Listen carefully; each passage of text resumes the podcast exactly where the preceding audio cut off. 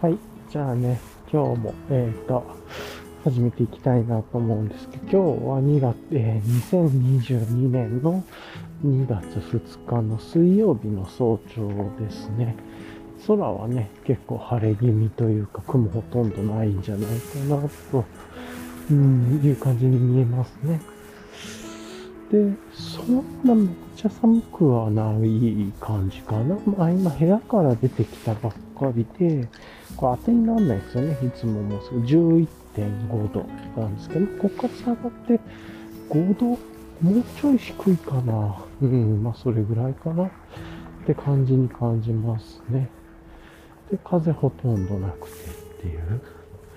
まあなんかそれぐらいの、えー、と気温か。やっぱり、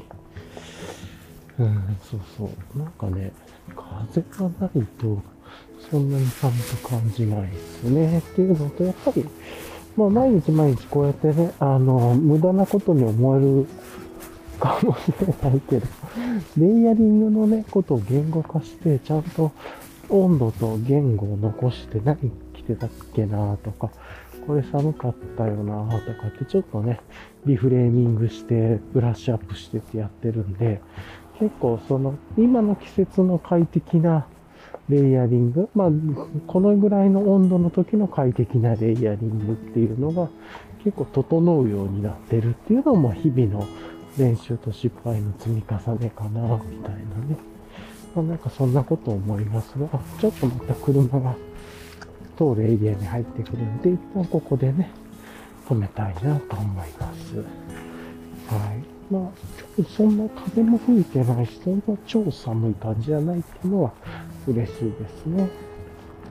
はい。じゃあね、車のエリアも離れたんで、ちょっとやっていきましょうか。おー、すげえ。今気温がね、ちょうど5.0度で湿度51%なんで、結構やっぱ肌感あってきましたねって言ってもね、だいぶ前5度ぐらいかなって言ったら1度台みたいなのがあったから結構めちゃくちゃあったんですけど、今日はありました。だってもうちょっと下がるかなって感じですね。ここの場所で、だいたいこの場所でね、あの、ここの場所って言っても、あの、聞いてる方にはわかんないと思うんですけど、だいたいね、この再開をするところら辺で温度計見て、その後するとやっぱり下がっていくんで、うん、っていうのがあって、肌感で。なので、もうちょっと下がるんだろうなと思いますが、と、はい。で、レイヤリングですね。レイヤリングを、えっ、と、まあ、話をしようかなと思うんですが、今日もいつものね、レイヤリングやって、昨日の振り返りやって、で、まあ、トピックとかニュースとかが、まあ、今後の予定とか直近の予定とか、そのあたりを織り交ぜながら、えっ、と、自問自答とか、まあ、なんかフリートークみたいなところで、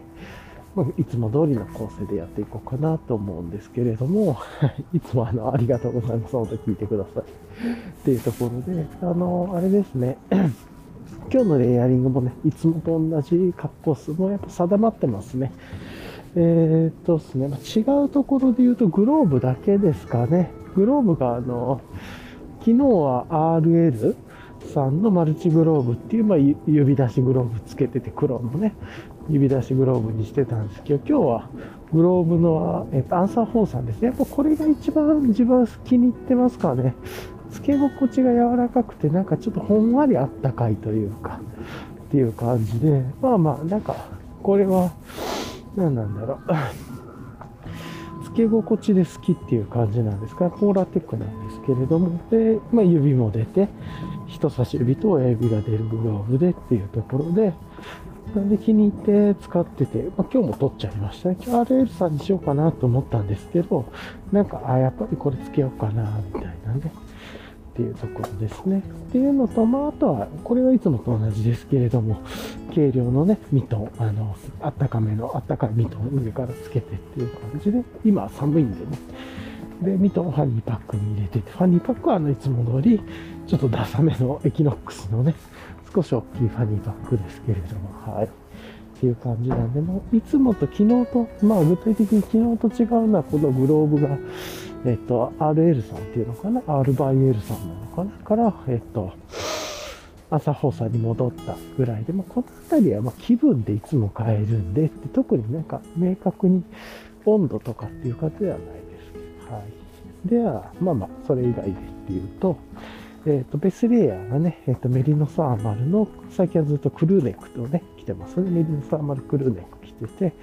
えっ、と、まあ、ポーラテック、ポーラテックじゃないや、ウール51%とポリエステルが49%。で、ホール画面と形式のね、縫い目のないえー、っと、すごくストレッチが効いてる。よくストレッチが効くやつで、すごい体にね、つけてても、あの、ストレスがないんで、自分はこれをベースレイヤー、割と肌に密着目で着れるサイズ感で着てます。でね、色もね、5、6色、5色ぐらい展開があるっていうのと、とね、フーディータイプ、メリノファーマルパーカーっていうのもあるんで、自分はどっちも好きで、あの、だいたいお風呂上がったらね、新しい明治のサーマラ着てみたいな感じで、いろいろとバリエーションがあるんで、その時の、まあ明日の散歩こんな感じかな、ぐらいで。とか、今はね、自分はクルーネックブームに来てるんで、クルーネック着て、という感じでやってますね。はい。で、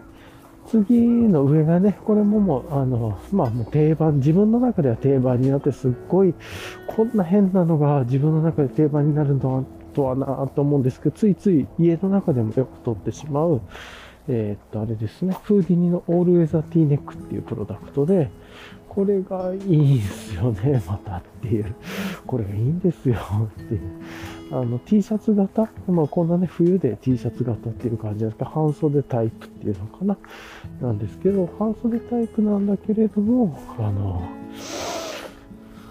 インサレーションで、えっと、プリマロフトボール入ってる河川ダウンね、かなって言ったらいいのかなが入ってる、えっと、インサレーションで、薄手のインサレーションで、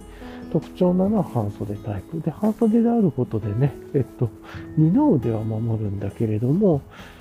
と、あの、抜けはいいんですよ。そこから抜けていくから、腕から抜けていくからっていうので、で、プラス T ネック、えっと、ネックタイプっていうのが、ちょっとあの、首元ボタンがあって、閉めたら首のところもガードしてくれるし、開けたら胸元のちょい上ぐらいまでね、えっと、通気できるっていう感じで、ちょうどいい感じのやつで、これめちゃくちゃいいっすよっていう、うん、ところです。で、ちょっとね、パッと正面からわからないんですけど、あの、スニーキーなポケットがついていて、カンガルーポケット。あの、左右が貫通はしてないですけれども、もうスニーポケットもあって、これも便利で、もうこのメリノサーマルと、この、まあ、と、このオールウェザー、T ネックの組み合わせ、家でもしょっちゅう着てますね。これ着てるだけ十分、なんか、着心地が良くて、ちょうどいい感じにしてくれるっていうの、すっごいいいっすね。はい。で、あとはね、今日ちょっと寒そうかなと思ったんで、エンライテンクイプメントのカッパーフィールドウィンドシャツも、これもいつも通りのレイヤリングです。だからもう、なんかこれぐらいの5度から0度ぐらいの気温、まあ10度から0度ぐらいの気温だったら、これで、この3枚でも大体いけんな、みたいな感じはしますね。あの、ポラテックアルファダイレクトとかのね、アクティブインサレーション着ても、あの、何なんだろう。若干ね、あの、もう1枚着ないと、二の腕が寒い、ベストだったら二の腕寒いからもう一枚着ようかみたいな感じになるし、そうじゃなきゃちょっと暑いな、みたいなのもあって、でも風が吹くと寒いんだよな、みたいなのもあって、じゃあ、ウィンドシェル着ると若干着膨れ感あんな、みたいな。とか3枚4枚になっていく。けこれ半袖タイプっていうのが超良くてっていう、だから、個人的に半袖タイプのアクティブインサレーション？出たらめっちゃくちゃいいんだろうなぁとは思うんですけど、欲しいなと思いますが、ちょっと話しそれました。はい。というところが一つですかね。あとは、あの、あれかな。パンツで言うと、ボトムは、えー、っと、まあ、今言ってたポーラテックアルファダイレクトの、まあ、それを使ったタイツを履いていて、元道さんのね、ライトアルファタイツよりはちょっとミリ数少ないんだけれど、密度は低いんですけれども、なんですけれど、マイナス環境ぐらいまでだったら全然、ちょっとね、マイナスちょいぐらいの環境だったら寒さ問題なしって感じで、自分がだか体験した環境では、あの、問題になったことがないっていう感じです。ちょっと雪山とかね、行ってないんで、分かってないところあるんですけれども、まあ、その時はその時は全く違う装備になるでしょうしね、というところで言うとくと、普段のこのトレイルハイクに向けての、普通のトレイルハイクの時の装備では全然このポーラテックアルファダイレクトね、山マ道さり密度低くて全然問題ない。で、メリットしかなくてと自分には、あの、まず動きやすいっていう、もうこれが第一の条件ですね。超動きやすい。で、高音力問題なしで、抜け感問題なし。でも、あの、履いてる感じがしないと、履いてる感じはしないんだけれども、ちょうどいいバランスで保ってくれるっていうね、感じですごいですね。その上から自分はもういつも通りですけど、山田道さんの DW5 ポケットパンツ、ダブルウェービング5ポケットパンツを履いてますね。まあ、あの、ライト5ポケットパンツの次に薄いモデルなんですけど、二重折りっていう特殊な編み方ですごい頑丈でと。いうところで、えー、と薄くて頑丈っていうね。なんで風通しとかもね、あの、ちゃんとしっかり防いでくれてっていうところで、ものすごい好きですね、これ。名前がね、DW だからなんかよくわからない。アッシュっぽく感じるんですけど、ダブルウェービングって言ったらね、おなんかすごいいいんだな、みたいな、なんとなくですけど、っていう感じはします。はい。ネーミングの問題かな、みたいな気はちょっとします。どっちも濁音ですね。D とダブルで。っていう、うん、なんかね。はい。で、あとは、えっ、と、靴がビゴベアフットの、あれですね、えっ、と、トラック FG2。まあ、寒いだろうなと、今日寒い、どうせ寒いだろうなと思って、ちょっと寒めのものを持ってきました。あったかめのね、靴を履いてきてと。はい。ちょっと、うん、さてさて、ね、こんな感じで、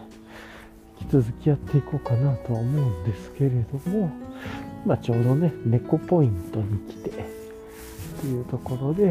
はい。めっちゃね、えっ、ー、と、いてて、今体をね、ちょっと、猫ポイントに来てて、ちょっと体ほぐすようにしててっていうのね、背中のストレッチを。猫ちゃんいないですね。で、足跡見ても、さーっと見る感じは、今のね、直近のすごい新しい足跡がなさそうで、土のところでね、猫の足跡見るようにしててっていう、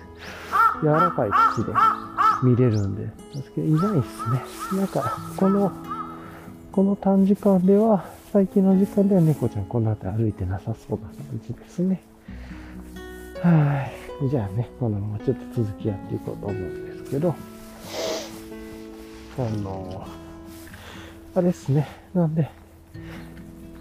で、あとは、さっきサコッシュの話、サコッシュやファニーパックの話もしたんで、上でね、引くと帽子で、えっ、ー、と、あれかな。えー、っと、まあね、寒いんでっていうところでも、この季節勝手に手に取るのが、プルト、えっ、ー、と、ベロスピカさんのプルトっていう耳当て付きの帽子で、まあ、これめっちゃいいっすよね、っていうぐらいの感じで着てます。まあ、いつもの同じレイヤリングしててっていう感じで、気に入ってこれを着てますね。ああのあったかいし、寒くないし、っていうね。まあいろいろとこのフルトンについてはいつもね、めちゃくちゃいいっすよって話をしてる。ほんと去年買った帽子の中で一番いい帽子だなと、去年の冬ね、買ったやつで。去年の冬買ったアイテムのこのオールウェザーティーネックとこのフルトンがめちゃくちゃ良かったなって思ってますね。あの、そこまで期待してなかったらめっちゃくちゃ定番になってしまったみたいな。ね。っていうやつ。ちなみに今からあの、車がね、抜け道、車も抜け道のエリアに入ってくるんで、若干ちょっと音うるさいかな、みたいな。抜け道、抜いてくる車が出てくるんで、ちょっと若干音うるさいかもなと思いますが、ご容赦ください。結構続けてね、車がパンパンと通ったりもしますが。えー、しょっと。で、あとあれですかね、このレコーダーとか、えー、っと、を、とかね、を止めるためのサコッシュ、斜め掛け用のサコッシュっていうのも、これがね、サコッシュめっちゃくちゃ嫌いで、嫌いだけどアイテムとしては買っておこうと思って買ってたものが、どんどんね、こう、自分の中で土定番になってっていう感じで、レコーダー使うようになってからね、サコッシュめっちゃ便利だなと思って、あの、使ってますね。自分はマイクを耳に当てて使うようなスタイルで使ってるんですけれども、はい、耳につけてね、ちょっと特殊な使い方をしてるんですけど、で、その時のね、レコーダー止めるのもサコッシュに止めてっていう感じで、で、あとね、たまにあの、まあ、散歩の時はね、平日は使わないですけど、市場とかね、ちょっとこう、現金しか使えないようなものを、ね、買う時とかに現金入れてたりとか、ちょっとした、とかもあって、でまあ、どこに行くにでもサコッシュ持っていくようにしてるように。昨日からついでにね、サコッシュにあれですね、あの、超軽量のハニーパックも1個入れてみて、みたいな感じで、してもちょっと実験なんですけれども、なんかあった時にあのショッピングバッグみたいな感じで、こうさっとね、ハニーパックつけたら使った方が便利だなって思う時用に、ちょっとこう、ちょ軽量のハニーパック入れてみてみたいな感じのやってっていうとこありますね。はい。一旦こんな感じでやってるところですかね。で、あとはか、忘れちゃいけないのが、ここでちゃんと語らなければいけないのがもう一つね、今年の1月に買ってめっちゃいいなって思って土定番にまたなった、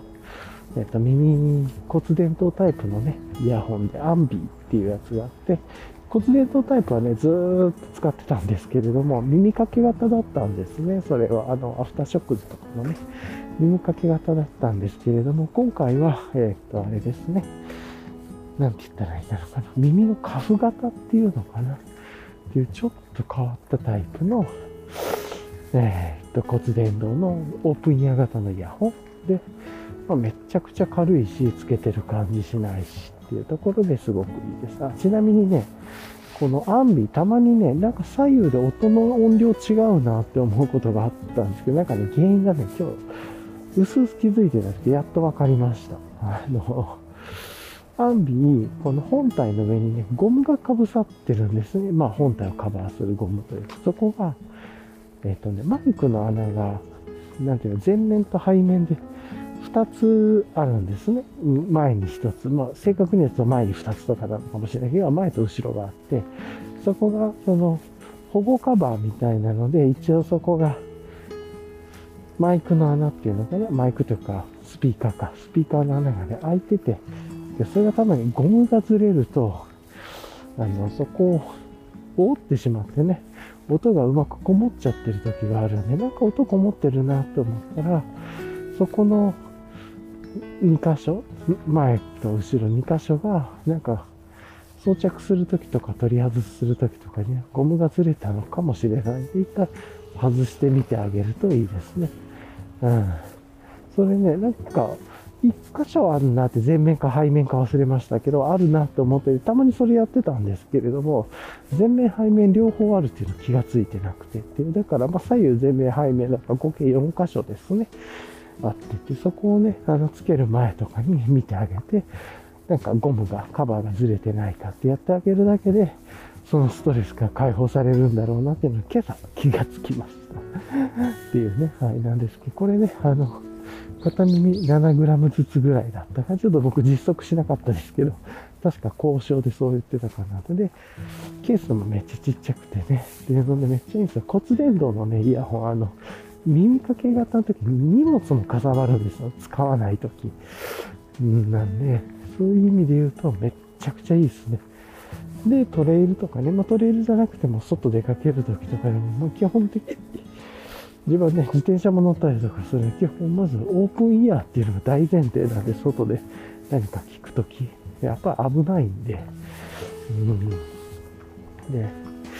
いろいろとね、あの、環境音とかアンビエントモードがしっかりしてるワイヤレスイヤホン、Bluetooth の TW は、え、なんで TWS でしたっけ？ちょっと間違えた。完全ワイヤレスイヤホンとか使ってるんですけど、やっぱオープンイヤー型にはかなわないですねっていう、違和感全くないっていう。なんで、その中でめっちゃくちゃいいアイテムです。そんな効果でもない。まあ、効果といえば効果なのかな？ちょっとわかんないです。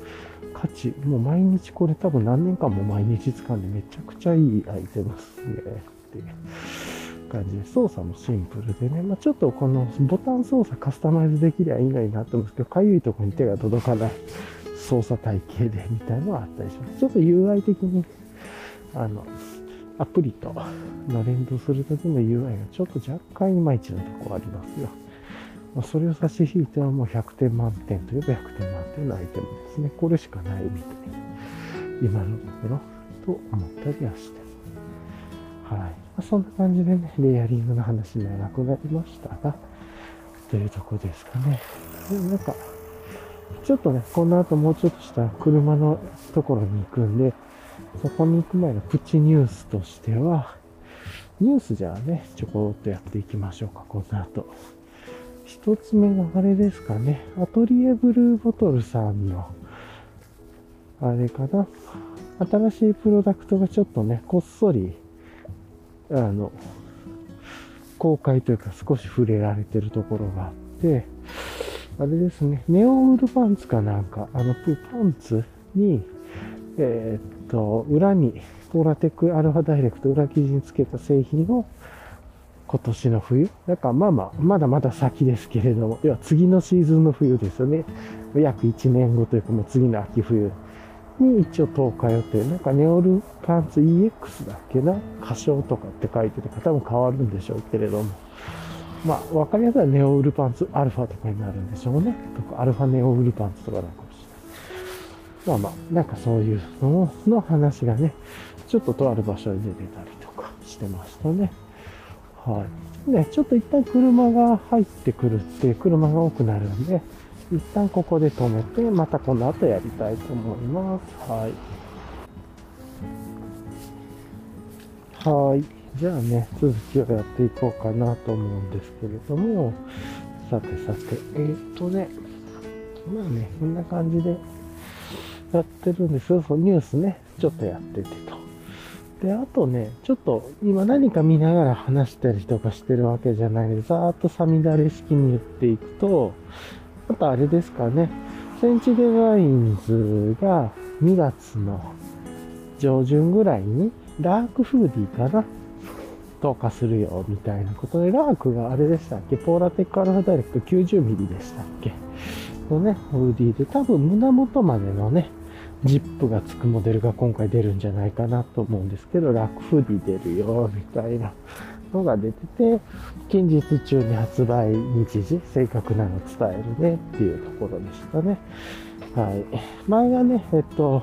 レーンとメルリンでしたっけ ?60mm と 120mm。60mm の方は今までのような形はシンプルなフーディーで、120mm の方は、えっと、なんていうのかな。ジッパーが胸元までついているのと、ポケットが胸ま、えっ、ー、と、お腹周りについている、いわゆるカンガルーポケットみたいなね、のがついてるっていうのが出てて、で、ラークも出るんじゃなっていうようなね、告知が去年されてたんだけど、ちょっと時期がずれててっていう感じだったんで、それが、まあ、2月上旬に出るっぽいですねっていうところで、胸元までね、ジップもついてるし、なかなかいいんじゃないかなと思いますが、はい。っていう話が一つかな。うん。で、他のアイテムが出るかどうかはちょっとわかんないですね。レンフーディー出るってコメントでね、インスタグラムの投稿だったんですけど、レンフーディー出るってコメントで聞いてる人いましたけど、確か、いやー、ラークだけだよ、みたいな。ラークだけだよ、まで言ってたから、レーンは出ないだったかな。ごめんなさい、ちょっとそのあたりやりとりあるんですけど、っていうのをちょっとやりとりしてたなっていうのはありましたね。ちなみに今気温を見ると2.6度で湿度59%ですね。なるほど。2度台だったんですね、今日は。はい。まあそんな感じか。1度ほどは寒くないけど、5度よりは寒い。この辺りの細いところが自分ちょっとまだ完全な実感がつかめてなかったりしてます。まあ大体5度よりは寒いだろうな、5度ぐらいかな、と思ってますけれど大体か0度、5度みたいな感じで認知してるのかな、寒さが。うん、まあでも、あの、このレイヤリング全然寒くなくて、ちょうどいい感じ。暑くないし、寒くないしって一番ね、理想的な。もちろん、群れもないしっていう、すごいいいですね。ミトン導入したのがちょうどいい感じかな。やっぱり手元で靴がトラック F 字履いてみたいな。これがちょうどいい感じですかね。っていうところで、まあそんな話があったり、あと他何があったっけなあとは、ごめんなさい。ちょっと 覚えてるところで言うと、まあ、あの、今後の予定ね、直近の予定にもなるかもしれないですけれども、ハイパーズデポさんの何ですか、道のくトレイルサミット。ちょっと違うかななんか、潮風トレイルでしたっけ？ごめんなさい。ちょっと間違えてるかもしれない。なんかね、あの、イベントが今週の土曜日のお昼の14時から夕方16時半まであるっていうのがオンラインに切り替わったみたいですねっていうところで YouTube でライブ配信されるそうで、まあ、土屋さんも出られたりとかっていうので、あとはその4人ぐらいの方が出るのかな？前半がトークで前半が質、後半が質業とみたいな構成になっていたと思うんですけれども、はい。っていうところがあってね、まあ、結構今年ね、うん、まあ、いろいろとね、このロングトレイルの聞きたい人もいるだろうか、割とすごい盛り上がるんじゃないかなとは思いますね。なかなか楽しみなイベントですね。はい。他ね、何があっっけな。なんかね、こう、手元でね、なんか持って喋ってるわけじゃないんで、見たらね、いろいろ、ああ、あれもあったな、これもあったなって思い出すんですけど、まあ、それもね、思い出すのも一つの、出せないのも一つの断片ということで、小ノートになんかペコペコっと貼ってるかもしれないですが、はい。まあ、そんな感じでね、行こうと思います。また思い出したらなんか話かもしれないです。さてさて、なんかめっちゃカラス鳴いてます。じゃあね、簡単に昨日の振り返りをしようかなと思うんですけれども、昨日の振り返り、あ、思い出したニュース一つ。あれだ。昨日とかじゃなくて3日ぐらい前だったと思うんですけれども、あれっすね。エヴァニューさんが新しいアルスト出すみたいなね。と、あと、風貌健吾とかかな。風貌なのかな？あれごとくじゃなくて、風貌と、アルストと、あとは、400FD とかなんかかな？もう、クッカーもちょっと新しくなるみたいな、レーザー刻印になるとか、みたいな。アルストがね、結構楽しみな人多いんじゃないかな、とか見てて、全部入れて 100g 切るとかなんか、そんなことを書いていたような。っていう、最初ストーリーズかなんかに投下したのかな？いや、トリーズじゃなかったっけな。うん、あ、普通の投稿で貸し製品でって。アルストは結構人気でそう、みんな試すんじゃないかなと。だから、まああの、結構ね、ファイナルフレームギアさんとどう違う、ど、どうなんだろうみたいな、外にね、火が出る形式のもので、ちょっと、エヴァニューの新しい、なんだったっけな、名前忘れちゃいましたけれども、アルストと、個人的にはその、まあ、多分ね、もすぐやる人いると思うんですけど、ファイナルフレームギアさんのね、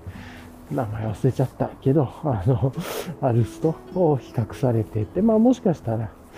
うん、自分は RSR のね、ストーブよりは、アルストよりは、ファイナルフレームギアさんの方が好きだなと思ってますけれども、うん、そんなのがあったりとしてますよね、と思ってます。はい。さてさて、まあこんな感じでね、ゆるゆるゆるゆるやりますが、うんと、さて、そうそう、それが、あなんかニュースというかトピック的にあったなっていうのを思い出しました。はい。そうそう、これ何日もね、前に、あっと思って話そうと思って忘れててっていう感じでしたね。はい。さて、じゃあね、えっ、と、昨日のね、やっと振り返りに行こうと思うんですけれども、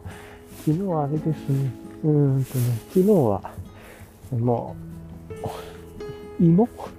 ふかし芋っていうのかな？蒸し芋、焼き芋っていうのをね、ちょっと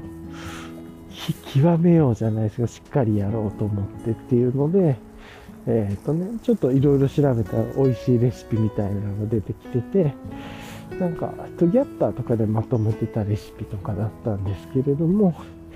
なんかね、えっ、と、塩水に1時間ぐらいつけてから、何？えっ、と、クッキングシートで芋巻いて、で、アルミホイルでしっかり巻いて、その上からで、オーブンで200度で90分やるみたいな、余熱なしで。で、そこから、えー、っと、しばらくほっとく、保温するというか、っていうのがあって、それ食べたんですけどね、うまかったっすね。はい。っていうのいやもうこれスイーツじゃんみたいな天然の、ちょうど自分がね、食が、やっぱり無添加がいいと思ってやってるんで、うん、その、ちょっとね、焼き芋というか芋で欲しいもんね、あ、カモが歩いてたけど、あ、池に戻ったり。ちょうど昨日見てた公園のカモが木の実を食べてる光景がいて、多分僕が今遠くから歩いてくるから、池に戻りましたね。で、あ向こうからもう一人の方が来ました。そっちの方かも。自分のせいにしたくないみたいな。はい、思いましたね。しょうもないことなんですけれども。っていうのね。で、それでね、えっと、やってって。で、保温を若干ね、した方が甘くなるな、蜜が出てくるなっていうのが分かったりとかして、そんなあたりをね、昨日、午前と午後と夜とで2回ちょっと実験して作ってみてっていうのをね、思いましたね。で、あとは、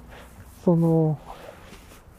一回、あの場オーブン、スチームオーブンでやってたんですけれども、スチーム機能切ってね、オーブン機能だけでやってっていうのをやってますけどね。あの、真空モードが Anova オーブンってあるんですけど、真空モード切るとね、えっと、温度が100度以上超えるっていうな、それ自分知らなくて、よく分かってなくて、なんで結構ね、あの、自動レシピみたいなんでやってるんで、なんか人が作ったレシピは、オーブン温度超えるのにな、自分でやるときはなんかいつも100度以上やると、お前できねえぜとかって言われるから、なんか国でだ制限かかってるのかなと思ってたんですけど、レシピ作る。違いましたね。単純に真空モードになってるかなってないから温度の設定が変わるからかなっていう感じでしたね。なので昨日真空切って蒸気も0%して蒸気もなしにしてね、本当のオーブン、純粋なオーブンで余熱なしで200度90分みたいな感じでやってて。で、最初1回目作った時はうまーって思ったんですけど、蜜とかがね、出るって書いてある。蜜出てなくて、で、ほうほうほうと、なるほどと。で、しばらくオーブンの中でね、また戻してほっといたら蜜出てきたんで、結構その余熱でじっくりほっとくっていうのもすごい大事なことっぽいなっていうのも分かったりとかしてっていう。で、2回目はね、あの、アノバの特徴のね、温度ぶっ刺す肉とかね、魚とかにぶっ刺すやつがあるんで、あの、温度いつもぶっ刺して中のね、温度を確認するやつを芋にぶっ刺して、で、あの、ちょっとね、別にその温度で制御しようと思って中を見てたらね、最終的に200度90分が終わった時の中の温度が、うーんとね、100度超えてたのかな。で、結構芋のことをね、昨日から 調べてたら、だいたい美味しくて、なんか、でんぷんかなんかが糖に変わるかなんかなのかな。ちょっとそれをゆっくり遠赤外線でやるとどうのこうのっていうのをちらっと見てたら、だいたい芋の中が60度から80度で推移してる時には、それが美味しくなってじっくりなりますみたいなこと書いてたら、なるほどと。で、大体他のレシピで言うとね、200度90分じゃなくて160度90分っていうのが多いんで、次ちょっと160度90分で今日やろうかなと思って、塩水にね、えー、っと、あの、まあ、大体大さじ1杯ぐらい、水が浸かるぐらいで大さじ1杯ぐらい塩水作って、っていうのを昨日作ってたんで、そのまま塩水で、あの、あれかな。今日芋を2本ね、突っ込んできました。で、2本作って、160度90分のやつで、で、温度も今日見たいし、あと1本はね、冷ましたら、あの、冷蔵庫に入れて、冷たいスイーツにもできないかな、みたいな。こうやってね、天然すげえ甘くて美味しいんですけど、あったかい冷たいのもちょっと仕込んでみようとか思ったりしてっていう。なんかそんなことで今日はね、160度90分の実験と、あと冷たいのをそのついでに作る。今ね、じゃがいもが家になかったんですけど、これ、同じ作り方でじゃがいもと人参のついでに作れるな、みたいな。あ、人参やっときゃよかった。人参やろうかな、今日、このまま。そう、塩水にはつけてないけど、人参やろう。やっとかね、思いました。はい。じゃあ一旦ね、ここでちょっと止めたいと思います。はい。じゃあね、続きをやっていきたいと思うんですけど、そうそう、芋の話でっていうところで。やっぱ話すとすごいですね。さっき人参思いつきましたもんね。なんで、うん。で、じゃがいも昨日ね、思いついたんですよね、夜に。ああこれサラダにできんだ、みたいな。どうせね、オーブンに突っ込むだけなんで、同じように仕込んでっていうなんだけど、人参もいけそうっすね。っていう、なんとなくこう身が詰まってるというか、こうシャカッとするようなやつだとなんかいけそうだなと思って、大根はどうなんだろうとか思うんですけど、まあ、実験的にね、人参とも同じようにやってみましょうか。ちょっとね、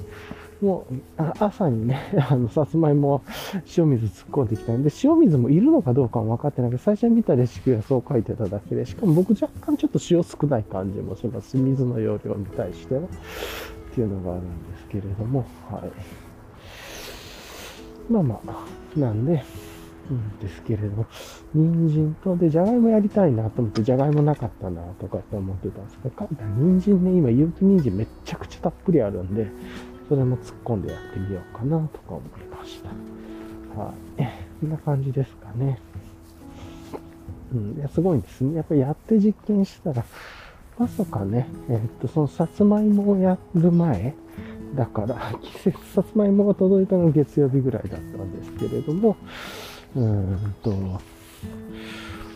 もう、日曜日の時点でまさか水曜日に、じゃがいもと人参をオーブンで焼こうと、ね、蒸し焼きというかじっくりね、焼き芋みたいに焼こうという発想が出なかったですね。そんなことやってると夢にも思ってない。やっぱり行動して実験して、あた、そしたら思考が出てきて、ああかな、こうかなってやってみてっていうのはいいですね。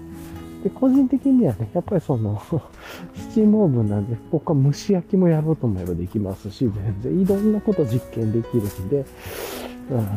で、まずはね、そのレシピというありがたいものをね、どうかしてくれた、あの、巨人の方にね、乗らせていただいてっていうのと、もう枯れた技術になっているっていうね、とこ水平、枯れた技術の水平思考ですよね。本当に、あるものを組み合わせてやらせていただくだけですごいクオリティの高いものができるっていうね、レシピってすごいですよねっていうところがあったんで、はい、そのレシピを活用させていただいて、というところで今日もね、やっていこうと。まあちょっと芋食べすぎて、若干食べ過ぎ問題あるような気がしますが、まあ今ちょっと実験でと。はい、そんな感じですね。で僕結構今ね、朝入りコーヒーも自分が飲むには美味しくできてるし、まあ、スパイスカレーも 自分が食うには美味しく作れてるし、あと、豆腐とかもね、有機豆腐とかも 美味しく自分作れたりしてて、で、ここにスイーツも加わりましたね。あの、焼き芋。なんですけどね、あの、冷たくしたら冷たいスイーツできますし、あと、ね、無糖のホイップみたいなとかつけたらね、まさにスイーツができるんだとか、あとはレモンかけたりとか、まあいろいろな、いろんなのが。あ、あとそうだ、リンゴもやりたいなと思ったんだ。だから、なんかやっぱ硬いやつで、リンゴ、うん、さつまいも、バナナもやってみようかな。リンゴとかね、あそうそうそう。こうやってちょっとした、ね、スイーツもできそうですね、とか思った。はい、まあ、そんな感じです。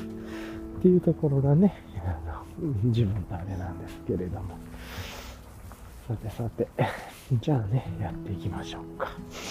うんバナナやるとき、バナナの皮のままやるのか、でも皮のままやった方が美味しそうな気がする。開けたときなんか、うまい気もするし。はい。さて、じゃあね、えー、っていう感じで、人参、家でね、帰ってできそうなのは、人参と、人参はたっぷり余ってるし、バナナもあるなんか人参バナナついでにやってみようかな、一本ずつ。はい。人参は皮むいて。もこんな感じでね、人間ってこう、やったことに対して仮説があって思考が広がってとかね、で、これで失敗するのも自分だけですしね、じゃあ次はバナナの皮取ってみようかっていうね、興味関心でやってみてっていうので、まあ、やっぱり毎日プチ実験できるっていうのがいいなっていうのと、あと、あの魔法もいいっすよって、めちゃ便利っすよって、あの、これやってる間全部ね、一回あのレシピ作っといてとか、あとスマホでピピピッと作っといて、あとボタン押すだけでね、勝手に実行なんでめっちゃ楽だなっていう感じですね。はい。ということで、あの魔法もね、作っておく。だから昨日、スイーツ作ったり、豆腐作ったりね。っていうのも、あの、社会的生活というか、もちろんそれを専業でやってるわけじゃないんで、ついでにちょっとさっとね、立ち上がってお手洗い行った時とかとかにね、仕込んで、で、プチプチプチプチやりながらさ、あとで、なんか集中してね、あの、話したりとか、うん、なんか、なんかやってるついでに裏で、キッチンで料理がどんどんできていくっていうような感じで仕込めてるっていう感じですごくいいです。はい。っていうようなね、ことを思って、まあ、昨日それが、あれですかね、プライベートではなかなか大きな出来事で、まあ、美味しいスイーツができたっていうのは天然のね、甘みの無添加で、特になんか砂糖とかも使わず、添加物もなしでっていう。で、雪の芋なのかなさつまいもなのかなんかでっていう感じ。美味しいですねっていうところが一つと、あとそうやっぱり美味しいものを作るのって土作り大事だなとか、なんかそういう話とかね、ちょっとしたりとかして、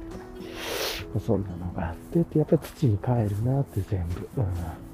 とか、今ね、トレーラー歩いてるのも土の上ですし、やっぱ土ってすごいなっていう。土こそも時間の蓄積ですもんね。はい。でね、あの、この、なんていうの？ちっちゃい微生物がいて、みたいな分解してっていう、で、腐敗発酵分解、なんかいろいろあって、みたいなね。いや、すごい仕組みですよね。土って何なんだろうみたいな。はい。というところで思ってますが、さてさて、じゃあ一旦ね、ちょっと置いておくと、あと他はね、昨日で言うとあの、居心地のデザインっていうのかな、困った人を助け合う場っていうところで一旦ね、自分のことは忘れて、利他の心でというところですね、の場の第2回目でね、場の第1回目で全員が別にトピックとか出し切らなくて、僕のファシリテーションの仕方も良くなくてってあるんですけど、そのね、良くなかったこと自体が学びになって気づきになるってるっていうのもあるんで、で、昨日はね、一個、その、月曜日に出たトピックの中で、ちょっとこれまだパッと解決できないから、じゃあ今日やろうかって、やっぱり、明日があるよねって、こう毎日貼ってるんで、この困った人を1日ね、40分だけとかね、30分だけ、50分だけ、困った人を助ける気持ちで参加する場って、まあ、DPA 自体前提というかもう、ね、そういう感じにして、DPA を作ってないんですけれど、まだ、なんですけれども、っていうのがあって、で、それでやってて、まあ、結構ね、いろいろと議題が散在したりとか、いろいろ人によって意見が違ったり、時にはね、ちょっと僕も利他の心を忘れてしまったりとか、いろいろあって、なかなかね、難しいんですけど、でもそれでも、どちらかというと自分はファシリテーションであるとか、情報をまとめていく役割に徹しようと思って、 Notion でね、パーってやっててっていうのね。で、昨日ね、今、マニュアルを舐めるなっていう本も読んでいて、そこで何なんだろう。あの書いてることですごくね、いいこと書いてて、情報はね、もう分かりやすくダラダラダラダラ文章で完結せずに、新聞みたいに基本は見出し、段落、箇条書き。もうこの3つで情報を分けれるして、パッと目で追うだけで分かるようにするといいよっていうことだったんで、なるべくその、なんていうんですかね、ブレイクダウンしていくというか、っていうような、こう構成で上から下まで作っていて、まあ見出し作って、箇条書きにして段落作ってみたいなね。なんかそれでまた箇条書きのトピックをまた下で展開してみたいなのをやってて感じだったんで、なるべくそういう作りにしようとしてっていう。まあ、リアルタイムでやってて、そんな自分も構成力も文章力も編集力もあるわけじゃないんで、めっちゃ下手くそだし、なんか途中でよくわかんなくなったりしましたけど、まあ、そういうので言うとね、そういう構成を作る練習にも自分になるなと思ったり、あとは今ね、なんか1週間のページみたいな Notion で作って、そこにダラダラダラダラ書いてるだけだったんですけど、翌日に持ち越すようなトピックとか、まあワンテーマをね、1ページ作って、で、そこでまとめていく方が、それ自体が1個の塊でノウハウになるなって。だから見出し自体をページにしていくというか、ね、っていうのも一つ大事だなという感じも思いました。はい。とか、なんで今日それやろうかな、みたいな、今話してたことを1個ページに変えて、で、見出しにしてっていうね、ところ。だって、それ自体が1塊ずつトピックになっていくだろうしっていう、じゃあ分かりやすく今日、今週は、この3つの困ってることについてみんなで対話しましたっていう。ね、一つ一つこう、そしたら結論も一個一個書いていかないといけないしとかね。あなんか、なことを思ったりはします。したね。なんかまだまだ編集とか同時にこう勉強なんかすっげえいいなみたいな。今話しててね、あ、この話をしようって思ってる時、さっき芋の話をしてる時にこのことが思いついてて、あ、ページで分けりゃよかったんだなとか。あとは結構ね、話してることとか人によって考えが違ったり、過去の経緯とかになると、空中戦になりがちみたいなところもあるので、やっぱりなんかこう、絵を使うというか、なんかもうちょっとね、絵も使いながらやるといいなとかって意見も出たりとかして、最後にね、リキャップするんで、1分ぐらいでそれぞれ思ったことっていうので、まあ、そういう意見も出たんで、なんかそれを踏まえると、あの、ミロとかもね、組み合わせたりしながら、パンパンパンパンパンとやっていくの良さそうだなって思ったりしたって感じですね。はい。そんな感じですかね。うんなんかね、そういうので、そういう意見が出てきたので、じゃあブラッシュアップして、じゃあ、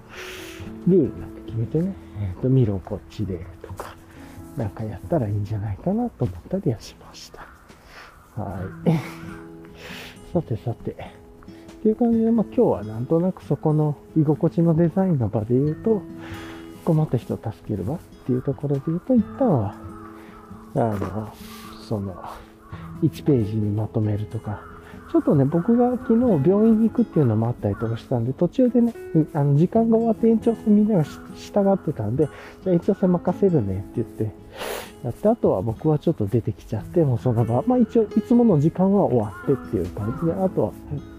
もうちょっとだけ話したいけど、でもそういう気持ちが出てね、コミュニケーションが起こってること自体が嬉しいなで、まあいいことなのかなぐらいで思ってっていう感じで、まだまだ学ぶべきこととかね、みんなのこう、自分自身も感じることがあって、あとは、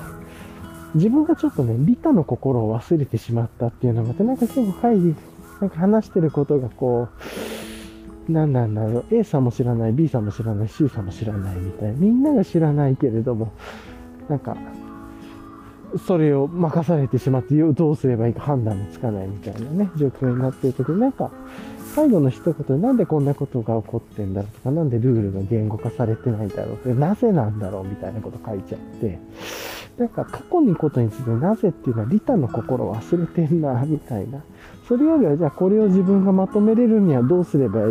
いいかなって考えたいと思ったぐらいの、なんかもう、わかんない気持ち悪いこういうの。前向きなね、気持ち、なぜなんだろうとかっていうのはあんまりこう、なんかこう、原因が誰もが違うことを思ってるところでね、私は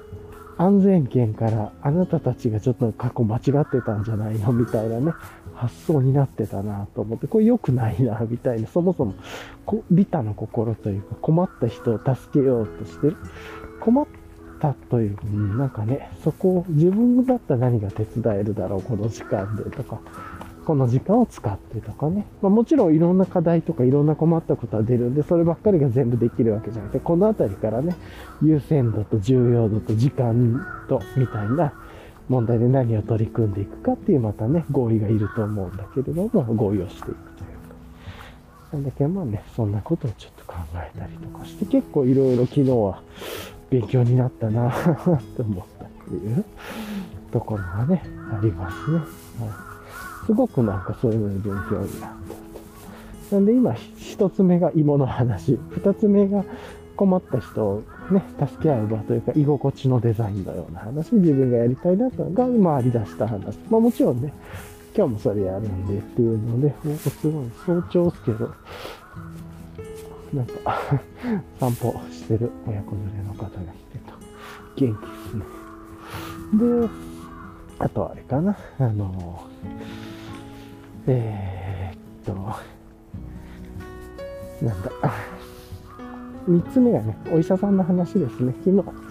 三つ目のトピックで言うと、お医者さんの話で、昨日ね、歯科医さんと内科医さんに行ってきてっていうので、歯科医が、えー、っと、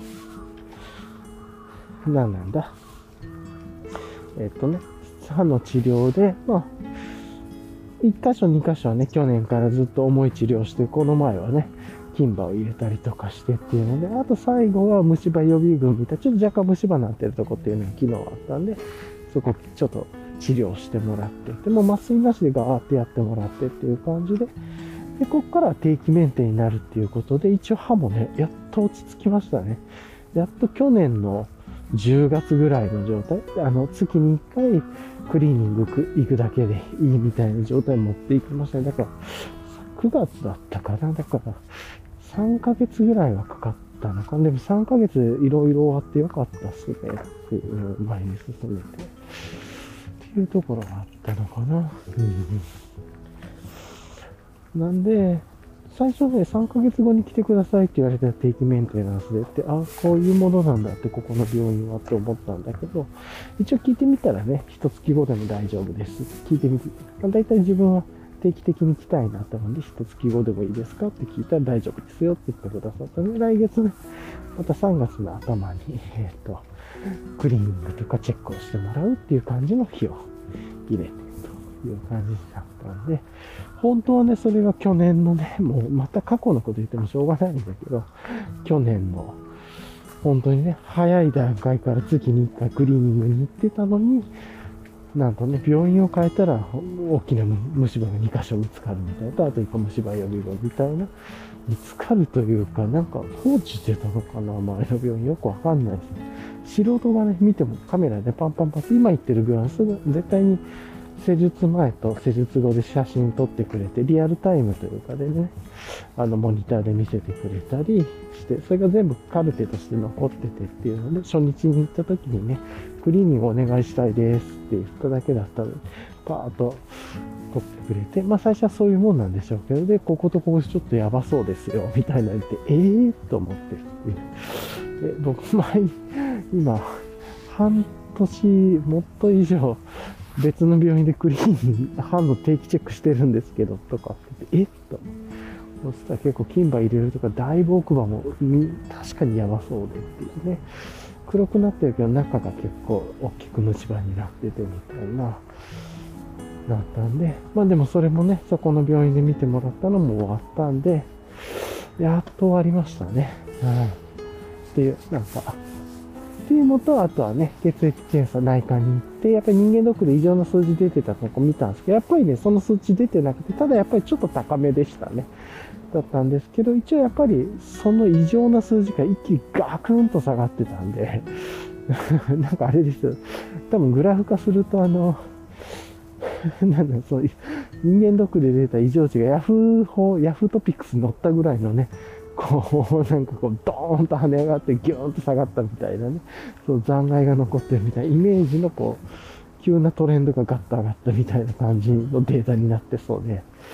それぐらいなんか一気に下がったしっていう感じだったで、まあやっぱり今投薬してる薬の影響でホルモンバランス崩れてるんでしょうね、ぐらい。だから一応いろいろデータが揃って、あと人間ドックのね、データもそろそろちゃんとしたのが届くはずなので、これ持ってね、もう一つのかかりつけ医とか、まあ一生付き合っていく病院の方の先生に持っていこうと思っていて、でだいぶ材料が揃ってきたんで、2月にはね、そっちの病院にも行きたいなと、今月。うん、っていう感じはありますね。じゃあちょっとね、車が増えてきてるんで、一回ちょっとここで止めようと思います。はい。はい、じゃあね、続きをやっていきたいと思うんですけど、そうそう、そんな感じでね、と3つですかね、昨日大きく振り返ると。あの、一つが芋。焼き芋、ふかし芋みたいなね、ことを作ってみたっていうのと、で、美味しくできて、めっちゃ美味しかったっていうのが一つと、二つ目が、えー、っと、あれかな。困った人を助け合う場っていうね、まあ、居心地のデザインっていうところが走り出して、いろいろとね、気づきがすごい多くてっていう、まだ回し出してるところだけど、今読んでる本とかもね、ちょっとずつそこで書いてるアイディアとか、っていうのもすごく取り入れられるなと思ったりとかして、まあ、まさにね、知ったことを OJT じゃないですけれども、すぐ取り入れてやってみて、みたいなね。で、別にそれやってみるのは自分で失敗するのもね、その場だけなんで、で、また失敗したら振り返りにつながるんで、その中でね、自然な流れというか、ファシリテーションやることと情報をまとめることと、っていうのもなんかうまくできていったらな、みたいな感じを思ってっていうところを思ってます。はい。それで昨日はなんかね、その見出し、ちょっとまだまだ全然うまくできてないんですけど、見出しと、箇条書きと、あとは、えー、っと、段落をなんかね、できるだけ意識して、こう、点でというか読めるようにね、するって文章を読まなくても理解できるような構成っていうのをちょっと今後もね、考えていきながら、ど、じり、情報まとめを、こう、疑似というか、疑似じゃないですけどね、疑似だったら良くないんでしょ。どっちかやっぱりまとめたりとか、こう、対話を促すためのツールとしてね、その、今集まっている、リアルタイムで集まってきてる情報をなんかこう道具にしていく。なんかがいるんだろうけど、ここはね、いや、足場がまだまだ固まってなくて、今、こういうツールがいるなとか、もしかしたらテンプ、定番テンプレートみたいなとか、絵を描くとか、えもしかしたらね、絵を描きながら話してまとめていくとかの方が早いのかもしれないですし、付箋ツールとか、とかなんですけど、そんなのと。で、3つ目が、お医者さんですね。歯科医さんの治療がやっと終わったんで、まあ長きにわたるというかね、うん、っていうところで、えー、っと、まあでも意外と早かったっていうのもあって嬉しかったんですけど、があって、それが終わって、えー、で、鉄検子、月1の鉄拳士に変わるっていうのと、内科の方の血液のデータもね、そんな異常値全然出てないけど、若干高めではあったけれども、全く違うね、想像してたのは違うというか、まあ、良かったデータが出たんで嬉しかったなと。まあ、高めちょっと気になりますけどね。でもその、人間ドックで出たようなハイパー異常値ではなかったんで、やっぱり、こういうのが影響出てんだなっていうのがよく分かったっていうので、ね、それ以外はね、全体的にいい傾向だったりもしたんでと。はい。まあ、そんなところがあってっていうところでしたね。で、あとは、個人の時間で言うと昨日ちょっとね、漫画を、今読んでる漫画をわーっと読み進めていたりとかして、やっとね、2週目の最後まで行ったのかな、なんだけれども、あの、ちょっと3週目というかね、あの、自分が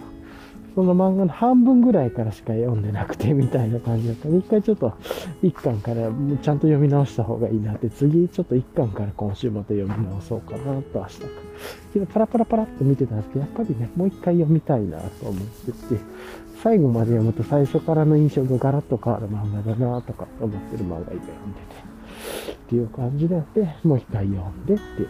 のがいいなと思ってるっていうとこですね。はい。まあ、そんな感じですかね。と。は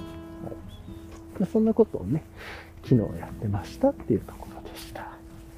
はい。じゃあね、この後は、で、あと昨日何かあったかな。まあ、ちょっとごめんなさい。あんまさっと覚えてないそれぐらいのトピックにさせていただいて、で、あとはね、えっ、ー、と、直近の今日の予定とか、えっ、ー、と、直近の予定っていうのをこの後話していけたらなって思っています。じゃあね、まず直近の今日の予定で言うと、まあまあ今日もね、いつものあの情報の妙具っていうところで作業場をね、やる時間と、あとはさっきの居心地のデザインっていうのはもう定期でね、習慣として貼っていくっていうのをやってるんで、そこでまた対話をしていったり、さっき学んだこととかをね、どんどん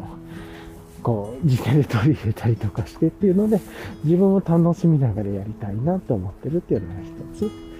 かな。うん。で、あと昨日ね、作業場の時間がちょっと取れなくて、それはもうね、一緒にやってる人と合意を取ってたんですけれども、やっぱりなんかね、裏でいろいろ見てるといろんななんか、問題っぽいの起こってんなとかって思ったら、そこのヒアリングとかかなと。一旦ちょっとここで止めますね。はい。じゃあね、ちょっと続きをやっていこうと思うんですけど、若干補足するとね、何日間か前から散歩ルートこの辺りから実はちょっとだけ若干ルート変えて、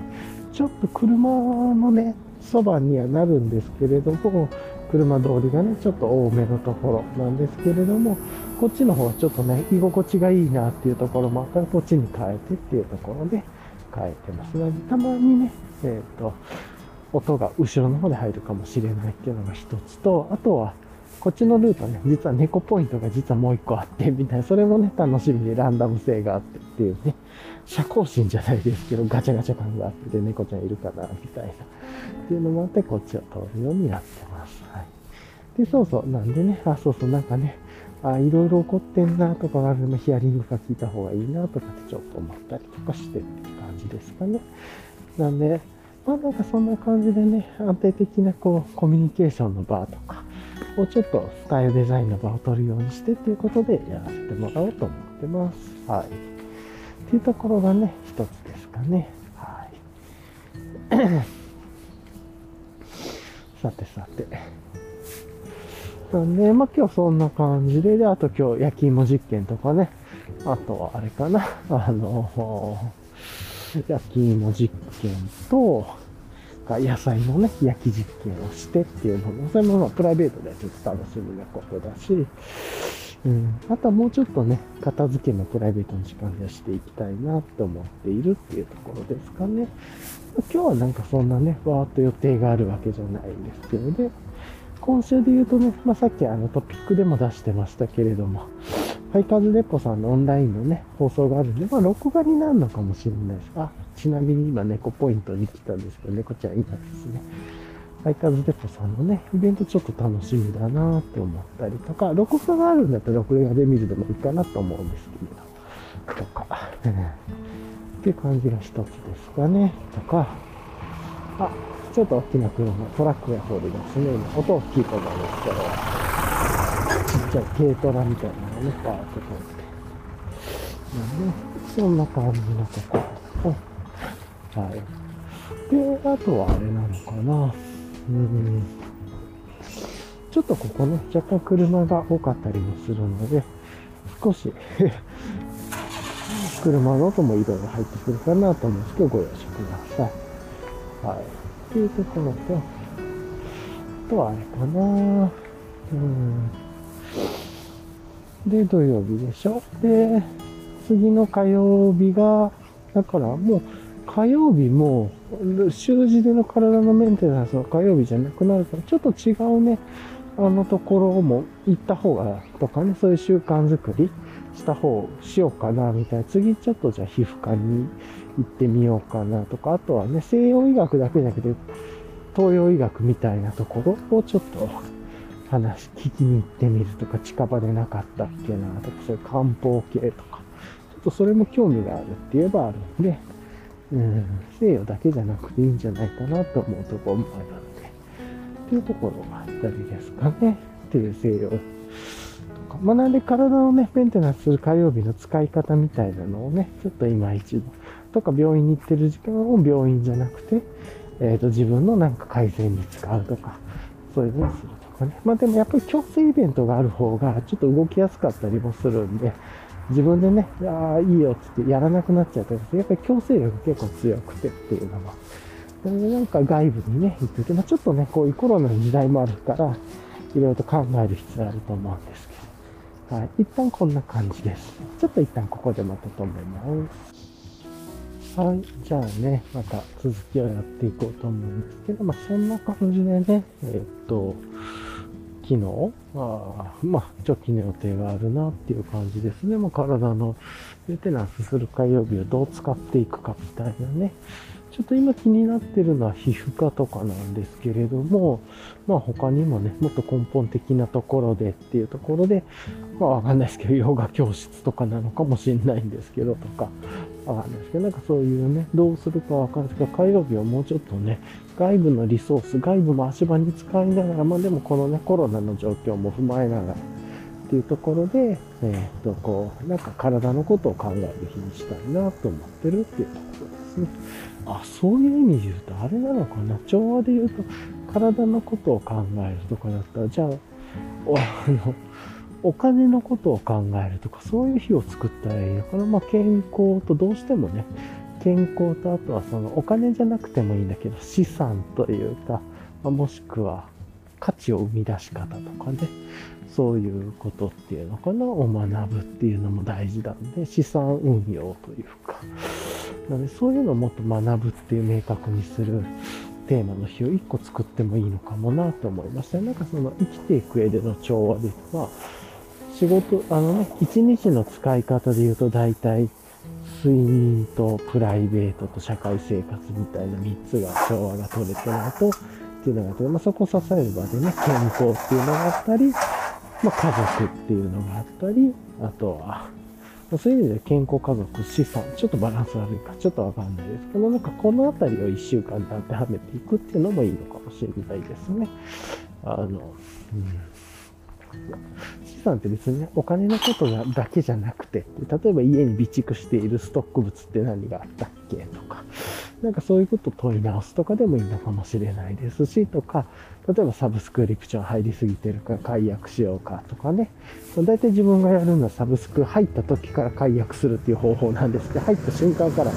解約して、次のタイミングでまた必要だったら契約する。基本解約前提で使うとかっていうのはコツだったりしますけれども、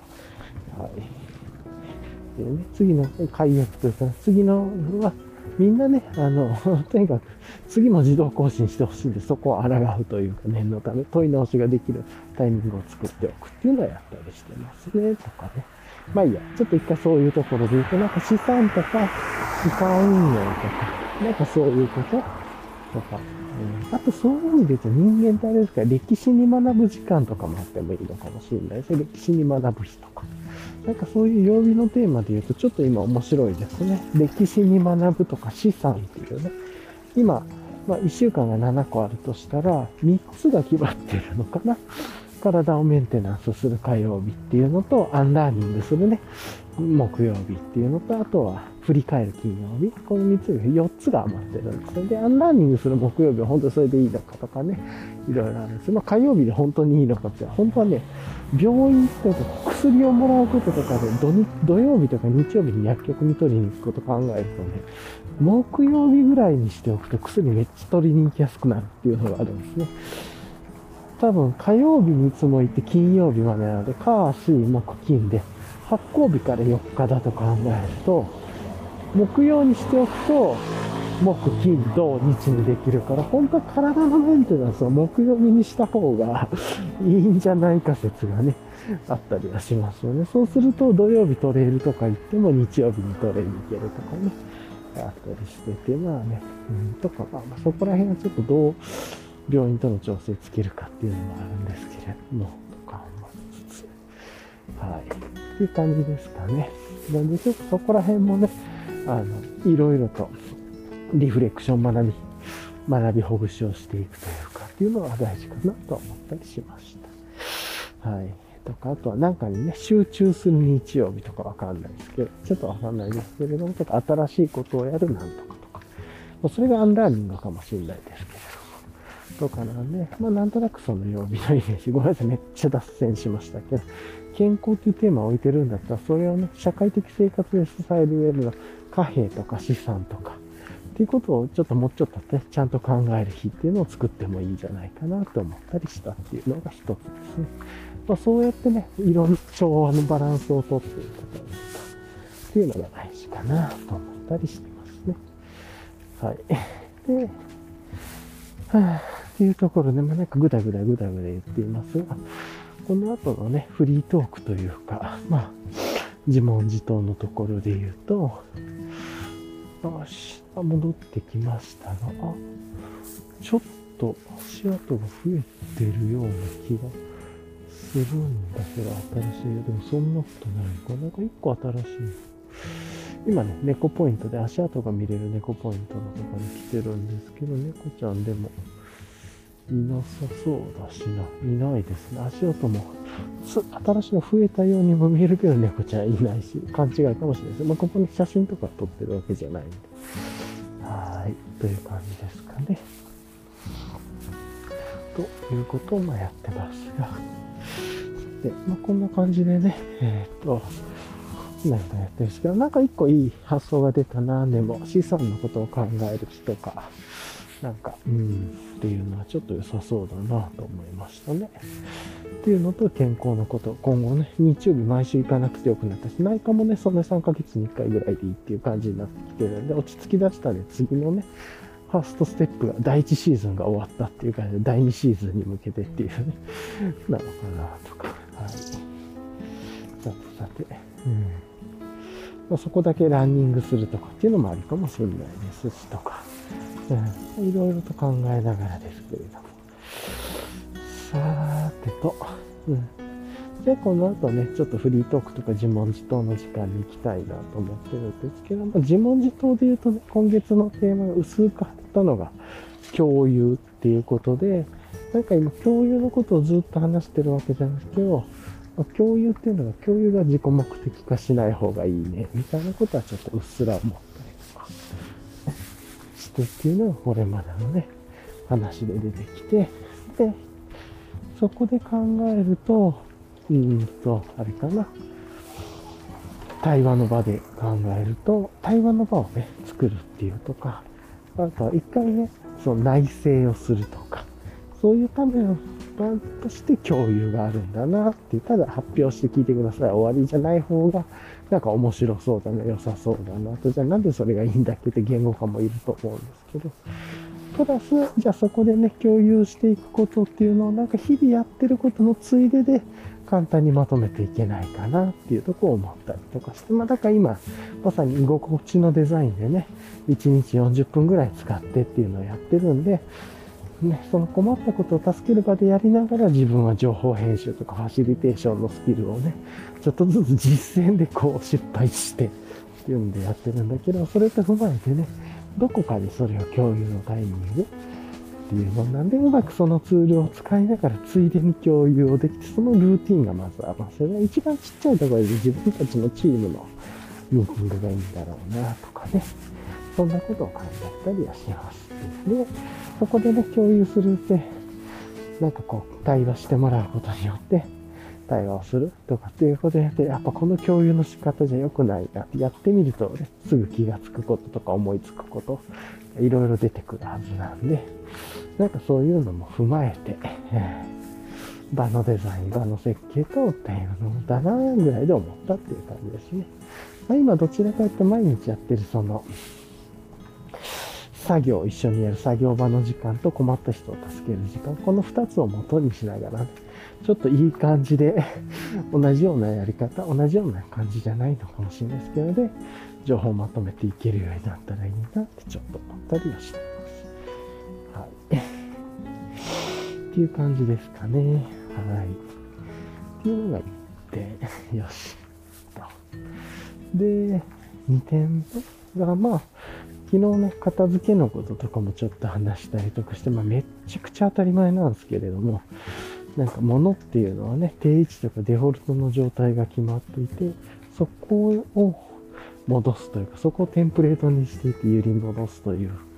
ことをやらないと片付かないんだな、みたいな。そもそもデフォルト状態がないみたいな。なんかそういうことをちょっと昨日、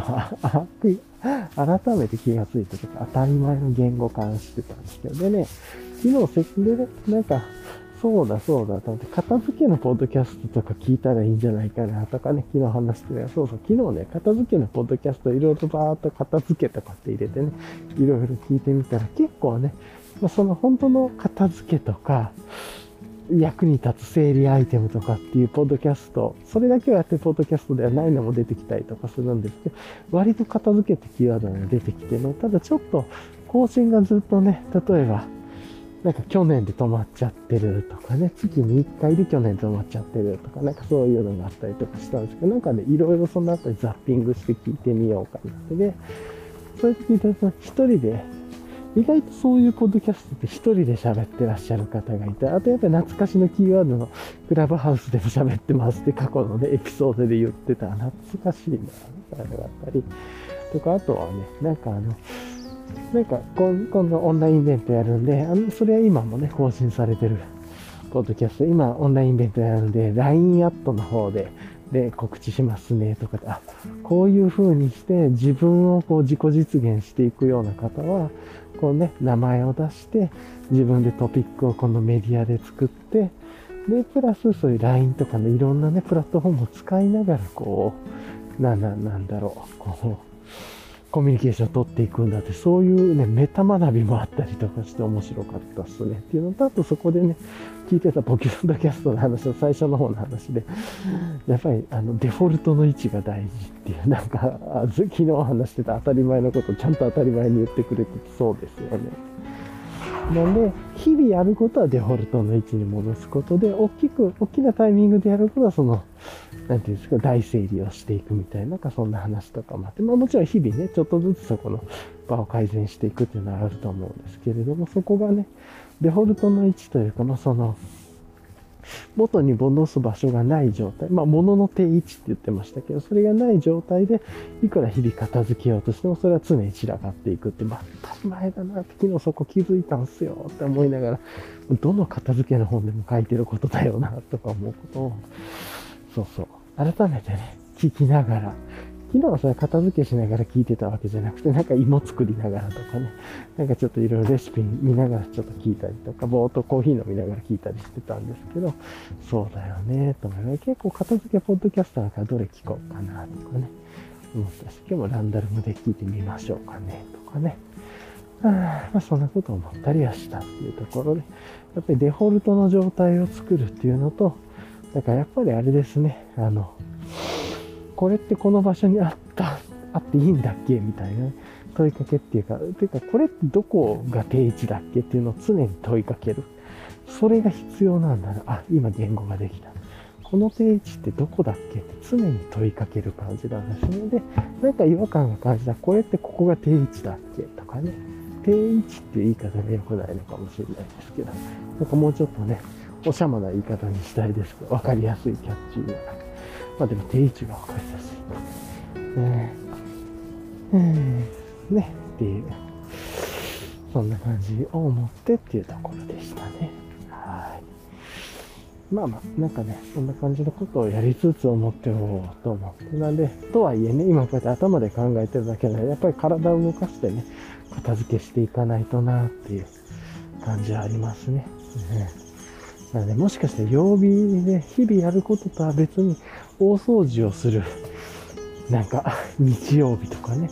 そういうのがあるといいのかもしれないですね。はい、とか思ったりしました。まあそんなんでずっとやってちょっと疲れるかもしれないんであれば。うん。定位置を一つずつ決めていくとかっていうのもいいのかもしれないです。1日が決めて365と365少ねえな、みたいなのもありますけど、でも0よりはいいですね、とか。はぁ、って思ったりはしましたね。はい。まあまあなんかね、そんなこと思いつつなんですけれども。じゃあね、ちょっと早いんですけど、簡単に今日の散歩のリキャップだけね、振り返りだけしておきましょうか。というところで今日ね、あの、うん朝放さんのね、グローブつけてきて、やっぱりこうつけ心地いいなって思ったり、朝ね、5度ぐらいかなと思ったんですけど、実際は、えっ、ー、と、2度台だったみたいなのが、今ね、また5度に戻りました。だから2度から5度台ぐらいの間だったんですね、とか。とか、あとは、えっ、ー、と、いろんなね、イベントがあって、センチデザインズのね、あの、ラークパーカーが、ラークフーディちょっと犯されるってボムされるのはちょっと面白そうだなって、それが2月の上旬だからもうそろそろでしょうね。っていうところとか、あとは昨日ね、芋を作って美味しかったとか、芋作ること考えると、じゃがいもも焼き芋にしようとか、人参も焼き芋にしようとか、人参を焼き芋って言い方概念あれだけれど、とかね、思いついてっていうのがあって、だからそういう意味でかぼちゃとかも良さそうですよね。なんとなくだけれども、そういう何何系っていうんだろう、ああいう土の中に埋まってる感じというか、で、密度がしっかりした野菜、色がしっかりしてる野菜みたいなのは、なんか合ってそうな感じがしますね。確かに。とかっていう思いつきがあったり、あとは歯のね、あの、作業というかが終わったんで、内科も大丈夫だったっていうので、あとは、なんかその、今後ね、体をメンテナンスする火曜日をどうしていこうとか、あとは、ちょっと一回ここで止めますね。っていう感じでね、ちょっとまた話していくと、すいません。えー、っと、あれかな。なんで曜日のテーマみたいなのでね、えー、っと、体のメンテナンスする火曜日今後どうしていこうか、どう使おうかなっていうね、ちょっと贅沢であり、いい問いが出てきたなっていうところと、あとはそういう感じで資産を、ことについて考える何曜日とか、片付けをする何曜日とか、集中をする何曜日とか、ちょっとわかんないですけど、特に資産っていうキーワードはちょっと調和の意味では良さそうだなって思って、現代のね、生きていく上ではっていうのを思ったりはしました。はい。でね、ちっちゃなところからでいいと思うんですけれど。うん。そういうのが一つですかね。っていう。で、あとは、あれかな、あの、日々ね、なんかいろいろとこの、作業場の時間とね、えっと、困った人を助ける時間みたいな。この二つをまくね、今使いながらこう、いろいろと失敗したりしてるっていうこと自体が学びになってるなと、高速の学びだなと思ったり、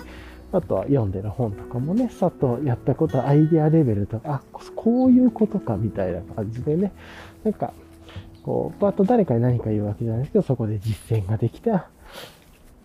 今日のね、まとめはタイトル、見出し、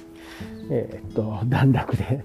分かりやすく伝えれるように、こう、聞いてる情報を編集できないかなってやってとか、あとそれ自体を1枚にできないかなとか、